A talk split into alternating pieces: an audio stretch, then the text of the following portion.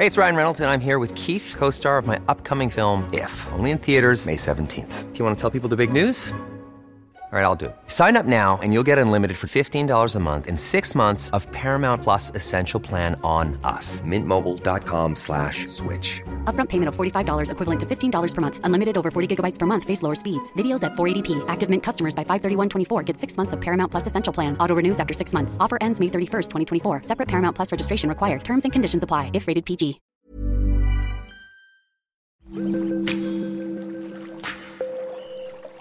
Aderezo presenta Comer limpio. ¿Qué tal? Bienvenidos a Comer Limpio, este podcast de aderezo de la Organización Editorial Mexicana. Y pues bueno, este capítulo está dedicado a la mujer, a una etapa eh, un poquito eh, difícil que es la menopausia y pues necesitamos tocar este tema porque sí hay algunos descubrimientos y sabemos que hay formas de poder reducir un poco en términos de depresión pues esta etapa y pues hacerla más eh, llevadera y por eso está con nosotros Ana Riga como siempre para hablarnos de este tema. Bienvenida Ana, ¿cómo estás?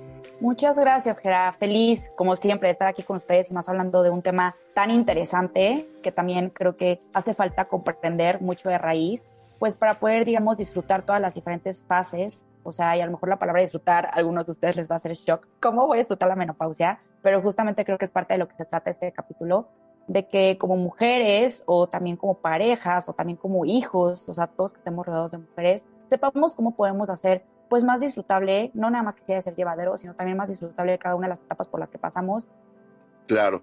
Eh, bueno, sabemos que, pasan y existen diferentes factores que, pues, como lo mencionamos, uno de ellos es la depresión, otro, eh, pues, es la pérdida de cabello, la falta de hidratación, la resequedad en la piel, pero sí realmente, eh, ¿cómo podemos ver o encontrar eh, la forma de alimentarse y qué alimentos, qué frutas recomiendas eh, para poder disminuir estos niveles. Sabemos que algunas investigaciones afirman que pues la vulnerabilidad de desarrollar trastornos depresivos tiene que ver con la fluctuación y disminución de estrógenos antes y durante la menopausia debido a que pues estas hormonas participan en la regulación del estado de ánimo, mi querida Ana. ¿Qué nos puedes decir al respecto?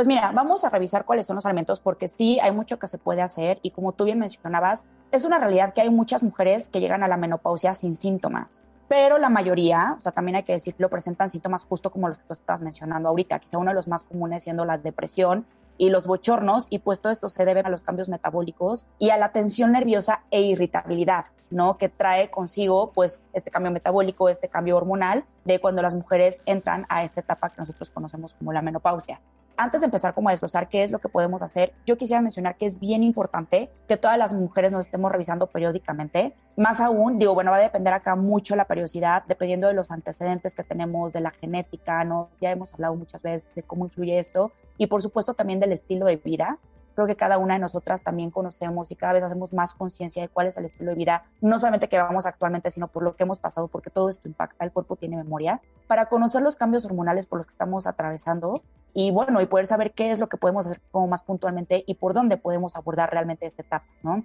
Quisiera también mencionar, Gera, que la menopausia no tiene por qué ser una razón de miedo o pensar que es una etapa que trae consigo ya síntomas por default y que no hay ninguna solución, porque no es así. No, o sea, realmente si la hay, creo que es mucho de lo que trata este capítulo, de dar, digamos, como luz al final del túnel de abarcar también este tema desde otra perspectiva diferente, porque creo que en sí la palabra menopausia trae como una carga emocional muy fuerte, donde creo que automáticamente, o sea, alguien dice, no, pues es que ya, voy, o sea, estoy como, no sé, en esta etapa de la perimenopausia, ¿no? O entra la menopausia y es como que, ay, lo siento, ¿no? Casi, casi quedamos el pésame. Y creo que desde aquí empieza mucho esta predisposición, pues esta tensión nerviosa que mencionábamos hace un rato, ¿no? Que esta tensión nerviosa, si no sabemos cómo canalizarla y se nos juntan muchos otros factores de los que ahora vamos a hablar, pues puede derivar en depresión y en que la pasemos muy mal, ¿no? O sea, a nivel emocional. Pero bueno, o sea, empecemos como a desglosar un poco, poco a poco el tema. Creo que lo primero, Gera, es también recordar que nosotros cada vez que comemos, o sea, cada vez que nosotros tenemos una ingesta, ¿no? A nuestro tracto digestivo, ya sea comida o bebida, o bien que nos estamos exponiendo a sustancias químicas y o hormonales, ahorita vamos a hablar de esto, vamos a estar alimentando cierta enfermedad, cierta condición, cierto síntoma, o bien combatiéndolo, ¿no? Digamos, tenemos opción A o opción B. O lo combatimos o lo alimentamos. creo que a estas alturas ya tenemos bastante claro con todo lo que hemos estado compartiendo en Aderezo que los pilares eh, fundamentales de nuestra salud pues son realmente llevar una correcta alimentación y una correcta nutrición. Pero quiero explicar también cuál es la diferencia entre alimentación y nutrición. Por alimentación nosotros entendemos que es la elección voluntaria de la ingesta del alimento, ¿no? Esto es 100% voluntario, es educable y por supuesto que también se va a ir modificando a lo largo de nuestra vida dependiendo de cuáles son los requerimientos que tenemos en las distintas etapas. Ahora, nutrición por su lado es el proceso involuntario mediante el cual nuestras células procesan los alimentos que ingerimos, ¿vale? Es la diferencia entre uno y otro. Entonces, aquí qué es bueno saber, Gera, cuando nosotros hablamos de hormonas. Uno, que vamos a tener que poner muchísima atención, sobre todo cuando estamos entrando a la etapa de la menopausia, cuando estemos con ella, de cuáles son los alimentos que yo voluntariamente estoy ingiriendo, tratando de elegir, por supuesto, los que mejor me vengan. Ahora vamos a mencionar cuáles son. Y dos, considerar que también voy a tener que tener en cuenta la nutrición, este proceso involuntario en el cual mis células van a digerir y, digamos, como poder optimizar todos los nutrientes que yo le estoy dando a mi cuerpo. Ahora, acá es importante mencionar, Gera, que así como cuidamos lo que ingerimos y que sea lo óptimo, hay que cuidar también esos factores que pueden hacer que de manera involuntaria, de manera inconsciente también, mi cuerpo no esté absorbiendo todos los nutrientes que yo quisiera que mi cuerpo estuviera absorbiendo, ¿no? Para eso como bien. Pero, de nuevo, no significa que todo lo que como, por más limpio que sea, por más vegetales que coma, por más proteína de buena calidad, por más superfoods, por más adaptógenos, etcétera, no significa que mi cuerpo necesariamente los va a absorber. ¿Qué es lo que puede estar, digamos, como anulando o empobreciendo esta absorción de nutrientes, Gera? Disruptores hormonales. Quiero hablar de ellos puntualmente. Estos disruptores hormonales, Gera, Muchos sí los puedo controlar de manera consciente. Sabemos que el azúcar, el gluten, los edulcorantes artificiales, los saborizantes artificiales, que puesto es bien importante leer las etiquetas de todos los productos que nosotros consumimos y compramos, son disruptores hormonales. Pero por el otro lado, Gera, ya hablamos de la importancia del sistema digestivo, del intestino y demás. También hay que recordar que tenemos otro órgano que muchas veces se deja de lado, que también absorbe diario, ¿no? digamos, tanto estos nutrientes como estos disruptores hormonales. Ese órgano es la piel. Por medio de la piel, Gera, vamos a estar absorbiendo químicos, que químicos no quiero que se entienda como una palabra negativa. Hay químicos que son muy buenos, hay químicos que son muy malos. Eh, y hablando de las mujeres en particular, yo quisiera y las invito a todas las que nos están escuchando a que hagan este ejercicio en casa, de meterse a su baño, de irse a su tocador y ver cuántos productos se untan, se ponen, se echan en el día al día, ¿no? Desde el shampoo, el jabón, el suero para la cara, el aceitito que me dijeron que sirve para hacer milagros y que me crezcan las pestañas, el maquillaje, el rímel, el labial, la crema no corporal, hay una N cantidad de cosas. Muchos de los productos convencionales que nosotros solemos encontrar en supermercados, en farmacias, tienen químicos que alteran la función hormonal. Y eso va a alterar la capacidad que tienen nuestras células para absorber los nutrientes que nosotros les queremos dar, pues para que sea mucho más llevadero y más disfrutable este proceso. Entonces, bueno, las invito a que hagan ese ejercicio. Eh, pero bueno, Gerard, no quería dejar de mencionar todo esto antes de pasar ahora sí a mencionar cuáles son los alimentos que yo voluntariamente puedo elegir para empezar a nutrir mi cuerpo. Los alimentos que juegan, digamos, como un rol bastante interesante y bastante favorecedor al momento de buscar el balance hormonal. Entonces, lo que tenemos que hacer es echarle la mano al cuerpo para encontrar este balance y realmente para que a través de este balance se refleje en que estos síntomas se puedan reducir considerablemente. Entonces, bueno, lo divido un poco por grupos, igual por si alguien quiere tomar nota. Eh, el primer grupo, muy importante, consumir proteína limpia, proteína de buena calidad.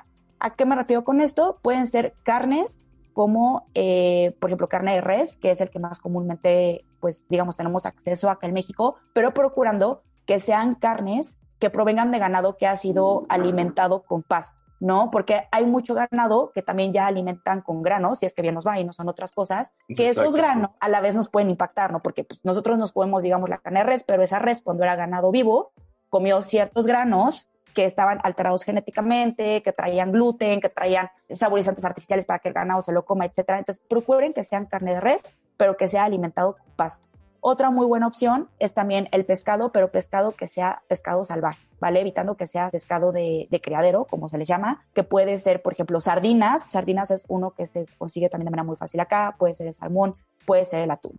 Como una tercera opción, también tenemos el pavo o, el, o, los pollos, pero que también sean criados, digamos que tengan también consumo de pasto, de nuevo, mismo caso que en la res. Huevos orgánicos, Ya todo esto lo podemos encontrar en su supermercado favorito. Ahí siempre está la sección de huevos orgánicos. Y si no come ninguno de los anteriores, otra muy buena opción sería también consumir leguminosas, sobre todo lentejas y frijoles orgánicos de preferencia. Solamente recordemos que si ustedes optan por esta última opción, la de lentejas y frijoles, yo recomiendo que los remojen por lo menos 24 horas antes de su consumo para quitarle este llamado antinutriente que puede hacer que se inflame el, el intestino. Entonces ustedes los remojan, tiran esa agua con la que lo remojaron y ya lo pueden cocinar de manera convencional. En el siguiente grupo, Gera, ya que terminamos la parte de la proteína limpia, la proteína de buena calidad, bien importante, vienen las grasas saludables.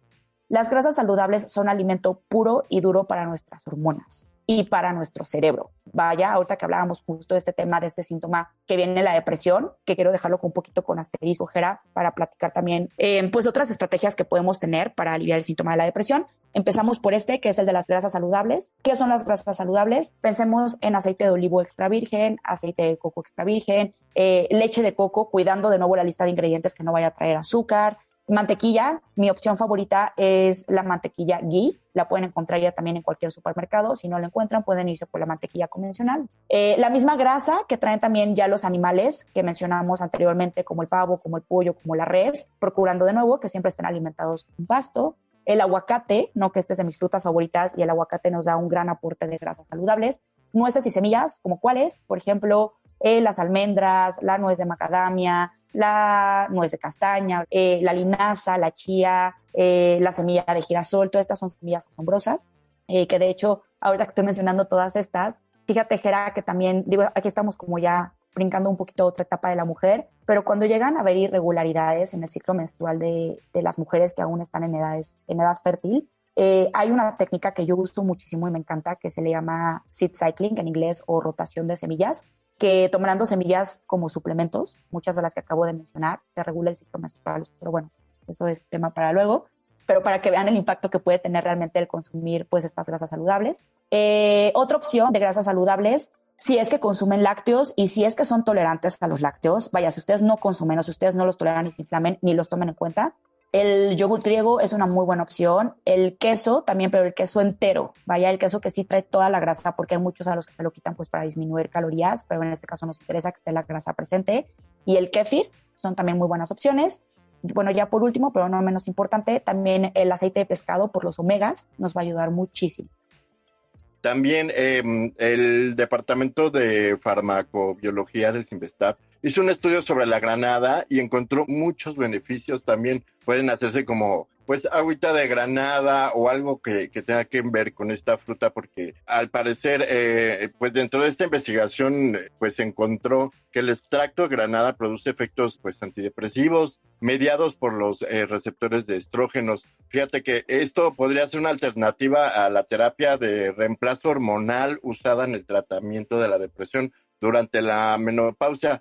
Eh, pueden investigar dentro de la página del Sinvestaf todos estos estudios que se han realizado y que pues realmente tienen buenos resultados. No, está fabuloso, Jera. Te digo que neta, o sea, de verdad tus comentarios creo que siempre vienen como anillo al dedo. Justo, o sea, el siguiente grupo al que iba a avanzar es el de las frutas y adivina cuál es la fruta que encabeza Mendados. La granada.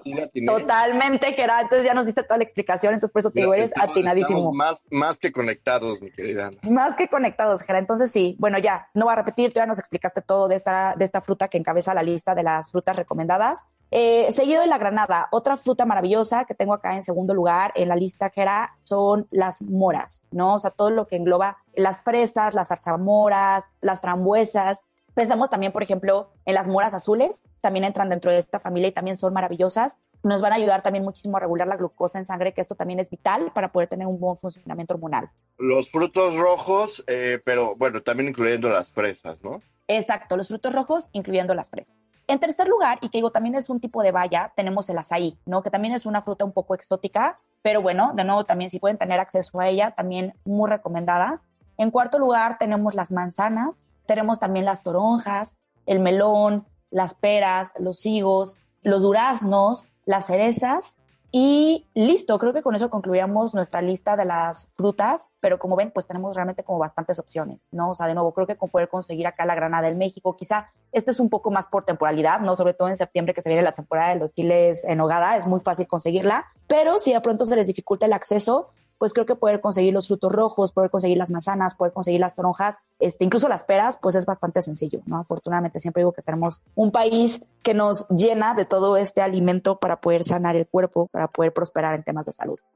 Es un periodo largo, es este, pues eh, se tienen que enfrentar a muchos retos en esta etapa y creo que también platicar con alguien, ir con un especialista, ayuda demasiado también a entender, pues, sobre todo por lo que estás pasando y saber cómo controlarlo. Realmente sí hay una solución, eh, digamos, terapéutica, Ana. Por supuesto que la hay, Jera. Eh, primera solución terapéutica sería justo esta que estamos ahorita abordando, ¿no? O sea, el tema de poner mucho ojo a qué es lo que yo estoy comiendo. Y segundo, que por eso quería hacer hace rato la diferencia entre alimentar y nutrir, cómo lo estoy yo logrando absorber. Dicen por ahí esta frase, no me acuerdo a quién se la escuché, pero se la robo porque me encanta, que, o sea, muchas veces dicen, somos lo que comemos. Y esta persona decía, es que no somos lo que comemos, somos lo que digerimos. Y ahí es donde está la diferencia, porque tú puedes decir, es que aparentemente quizá me estoy alimentando muy bien, pero si yo no me estoy haciendo estos estudios clínicos, o que a lo mejor digo, me alimento muy bien, pero ¿por qué me siento mal? Me hidrato, consumo mis, o sea, consumo mis dos litros de agua diario, consumo mis frutas, consumo mis vegetales, sin embargo estoy deshidratado, me siento bajo de energía, pero consumo mi proteína, consumo mis grasas. ¿Qué está pasando? Ojo, eso es un foco rojo que nos está diciendo que no está viendo la absorción de los nutrientes que estoy necesitando. Entonces, aquí es donde se vuelve bien importante este acompañamiento que tú dices, Gera, de poderme hacer los análisis clínicos y tener a un experto que me esté ayudando a interpretarlos, porque a lo mejor puedo ver que hay algo que está pasando ya, digamos, como una capa más profunda. Entonces, para que este experto justamente me pueda decir como que veamos qué está pasando acá, ¿no? Ya a un nivel, ya en estas capas mucho más profundas que nos está impidiendo esta nutrición. Entonces, ahí es donde entra toda esta terapia que de nuevo no nada más se trata del alimento, ¿no? Se trata de ver si yo ya empiezo a necesitar suplementos eh, que me puedan apoyar, digamos, con todo este proceso de la menopausia y todo lo demás que también abarca el, pues el estilo de vida, que es bien importante no dejar de lado, Gerard, ¿no? O sea, un buen endocrino que realmente entiende cómo funciona pues el sistema hormonal, va a entender que también tiene muchísimo que ver, por ejemplo, la actividad física que yo esté realizando, que la actividad física es una actividad que nos tiene que acompañar toda la vida, ¿no? Obviamente va a ir cambiando dependiendo de la etapa en la que yo esté, no es lo mismo que yo voy a hacer cuando yo soy un niño, cuando soy un adolescente, cuando soy una mujer embarazada, a cuando estoy en la menopausia, ¿no? Por supuesto van a ser requerimientos diferentes, pero en la menopausia yo también los invito muchísimo a que se dejen guiar, a que lo tengan, digamos, previsto, incluso como poderlo platicar con su médico de la importancia que juega también el deporte o la actividad física. Eh, de nuevo, dependiendo ya de la condición física de cada una, de los síntomas que se estén presentando, de cómo vayan evolucionando también en tema de nutrición, será que ustedes decidirán cuál es la actividad física que les viene mejor. Pero puede ser actividades físicas que sean pues de bajo impacto, ¿no? Porque a veces creo que también con todas estas nuevas modalidades que salen de ejercicio pensamos que tenemos que o correr el maratón completo o hacer los intervalos de alta intensidad, el HIT, ¿no? Ponerme a levantar pesas. Si lo pueden hacer y les gusta, qué bueno. Pero si no, podemos irnos por ejercicios de bajo impacto como el yoga, como el barré, como estiramientos, que no porque no sean de alto impacto significa que no funcionen. Claro que funcionan. La actividad física creo que es otra que también se debe considerar, Hay mucho también en este asterisco que poníamos hace ratito de la depresión, porque el ejercicio libera serotonina. Claro que si yo voy a estar enganchado a una actividad física, no desde cuatro veces a la semana, si pueden incluso cinco o seis veces a la semana, aunque sean periodos cortitos de media hora, de 40 minutos, más que perfecto. Esto también va a ayudar muchísimo. Y pues, por supuesto, también el, el, acompañamiento que yo pueda tener como un soporte emocional. No sé si es que ustedes también pueden tener a un psicólogo que los esté pues acompañando durante el proceso. Creo que si ahí me lo preguntas, Gera, creo que hay muchas maneras de poder gestionar nuestra salud mental, emocional, pero yo creo que el acompañamiento de un psicólogo es clave porque nos ayuda justamente a ver, creo que nuestra vida, nuestras circunstancias, nuestras dolencias, nuestras preocupaciones desde una perspectiva totalmente ajena y el tener como realmente, digamos, pues este acompañamiento de un tercero nos ayuda mucho a poder reevaluar qué es lo que yo estoy haciendo o dejando de hacer que puede impactar pues en gran manera mi estado emocional. Entonces, si de pronto no está a su alcance, no quieren probar todavía cómo ir con un psicólogo, creo que es bastante respetable, cada quien tiene sus momentos. En esta cajita de herramientas me gustaría también agregar todas las herramientas que nosotros podemos practicar desde casa para ayudar, pues de nuevo, como a esta gestión del estrés, a esta gestión de la irritabilidad, de poder conectar más con nuestras emociones, entenderlas y gestionarlas. Eh, creo que, por ejemplo, una de ellas es el poder llevar un diario. Suena como un poco quizá todo lo que hacíamos cuando estábamos en nuestros años adolescentes, pero en verdad es una terapia maravillosa el poder escribir, quizás tienen alguna emisión, ni siquiera saben qué escribir, literal escribir lo primero que se les venga a la mente, ¿no? El, el hoy estoy muy saturada porque tengo tres juntas, tengo que ver esto con la familia, en la casa tengo esto y esto y esto, de repente me está hablando esta amiga que ya no sé si tolero, lo que sea, que pueden ser, pueden parecer cosas, digamos, como muy superficiales, pero nos van a ayudar a ir soltando la cabeza y la mano. Entonces vamos a poder ir conectando y van a ver que a la larga se va a poder convertir en una terapia maravillosa. Claro, y obviamente pues también que tiene que ver un poco el, el, tema de la familia, el apoyo de los que están a tu alrededor para que puedas tener también pues eh, cierta tranquilidad y que los demás eh, entiendan también este proceso porque pues no es fácil eh, las relaciones con estos tal vez cambios de humor, a lo mejor pues también es importante que la familia, los que están alrededor puedan acudir a terapia o algo también para, para apoyar un poco este pues esta etapa que, que puede resultar un poco complicada. 100%, Gera, sí, el acompañamiento de la familia, de los seres queridos, el creo que mantenernos activos socialmente también es bien importante. ¿A qué me refiero con activos socialmente? No, no me refiero a que tenemos que tener un evento social cada fin de semana, sino a este acercamiento que tú mencionabas y buscar este apoyo, ¿no, Gera? El, el decir, a lo mejor mi apoyo social es mi pareja, o son mis hijos, o es mi vecina, o es mi grupo al que sí voy, ¿no? O sea, cada fin de semana al club, o mi grupo de vecinas, o lo que sea, pero manténganse activas de verdad en esto eh, de nuevo, recuerden que todo, todo siempre se tiene que abarcar de una perspectiva 360 cuando hablamos de salud, ¿no? Entonces, bien importante acá, de nuevo, por todos los cambios emocionales que están viendo, tener apoyo social, estar activo socialmente, poder tener una terapia que a mí me ayude a la gestión de emociones. Daba yo, por ejemplo, lo de ahora de llevar un diario, puede ser meditación, puede ser yoga, este, revisar mucho también cómo están mis ciclos de sueño, ¿no? Que a veces escuchamos mucho esto de es que no duermo también, revisar qué hábitos se tienen, ¿no? Quizás si yo veo la televisión o me duermo siempre con la televisión prendida, la veo hasta tarde, esto pues va a estar mermando por tema de, de, la luz que están recibiendo mis ojos, tema que yo altero mis ritmos circadianos a que no pueda dormir bien. Entonces, revisar todo esto para empezar a hacer estos cambios sutiles pero muy poderosos que de nuevo me van a ayudar a hacer más llevadero, slash, más disfrutable esta etapa de, de la menopausia. Así es, mi querida Ana, pues danos tus redes, en dónde te podemos encontrar para cualquier duda.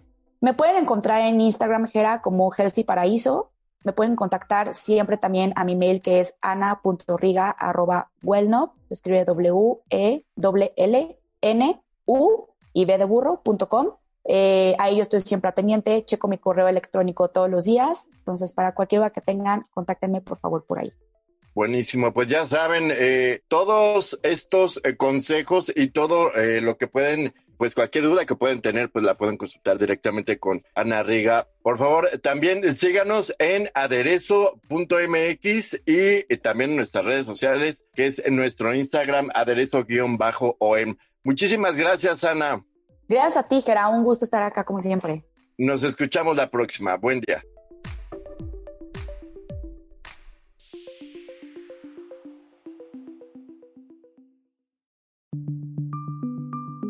Esta es una producción de la Organización Editorial Mexicana.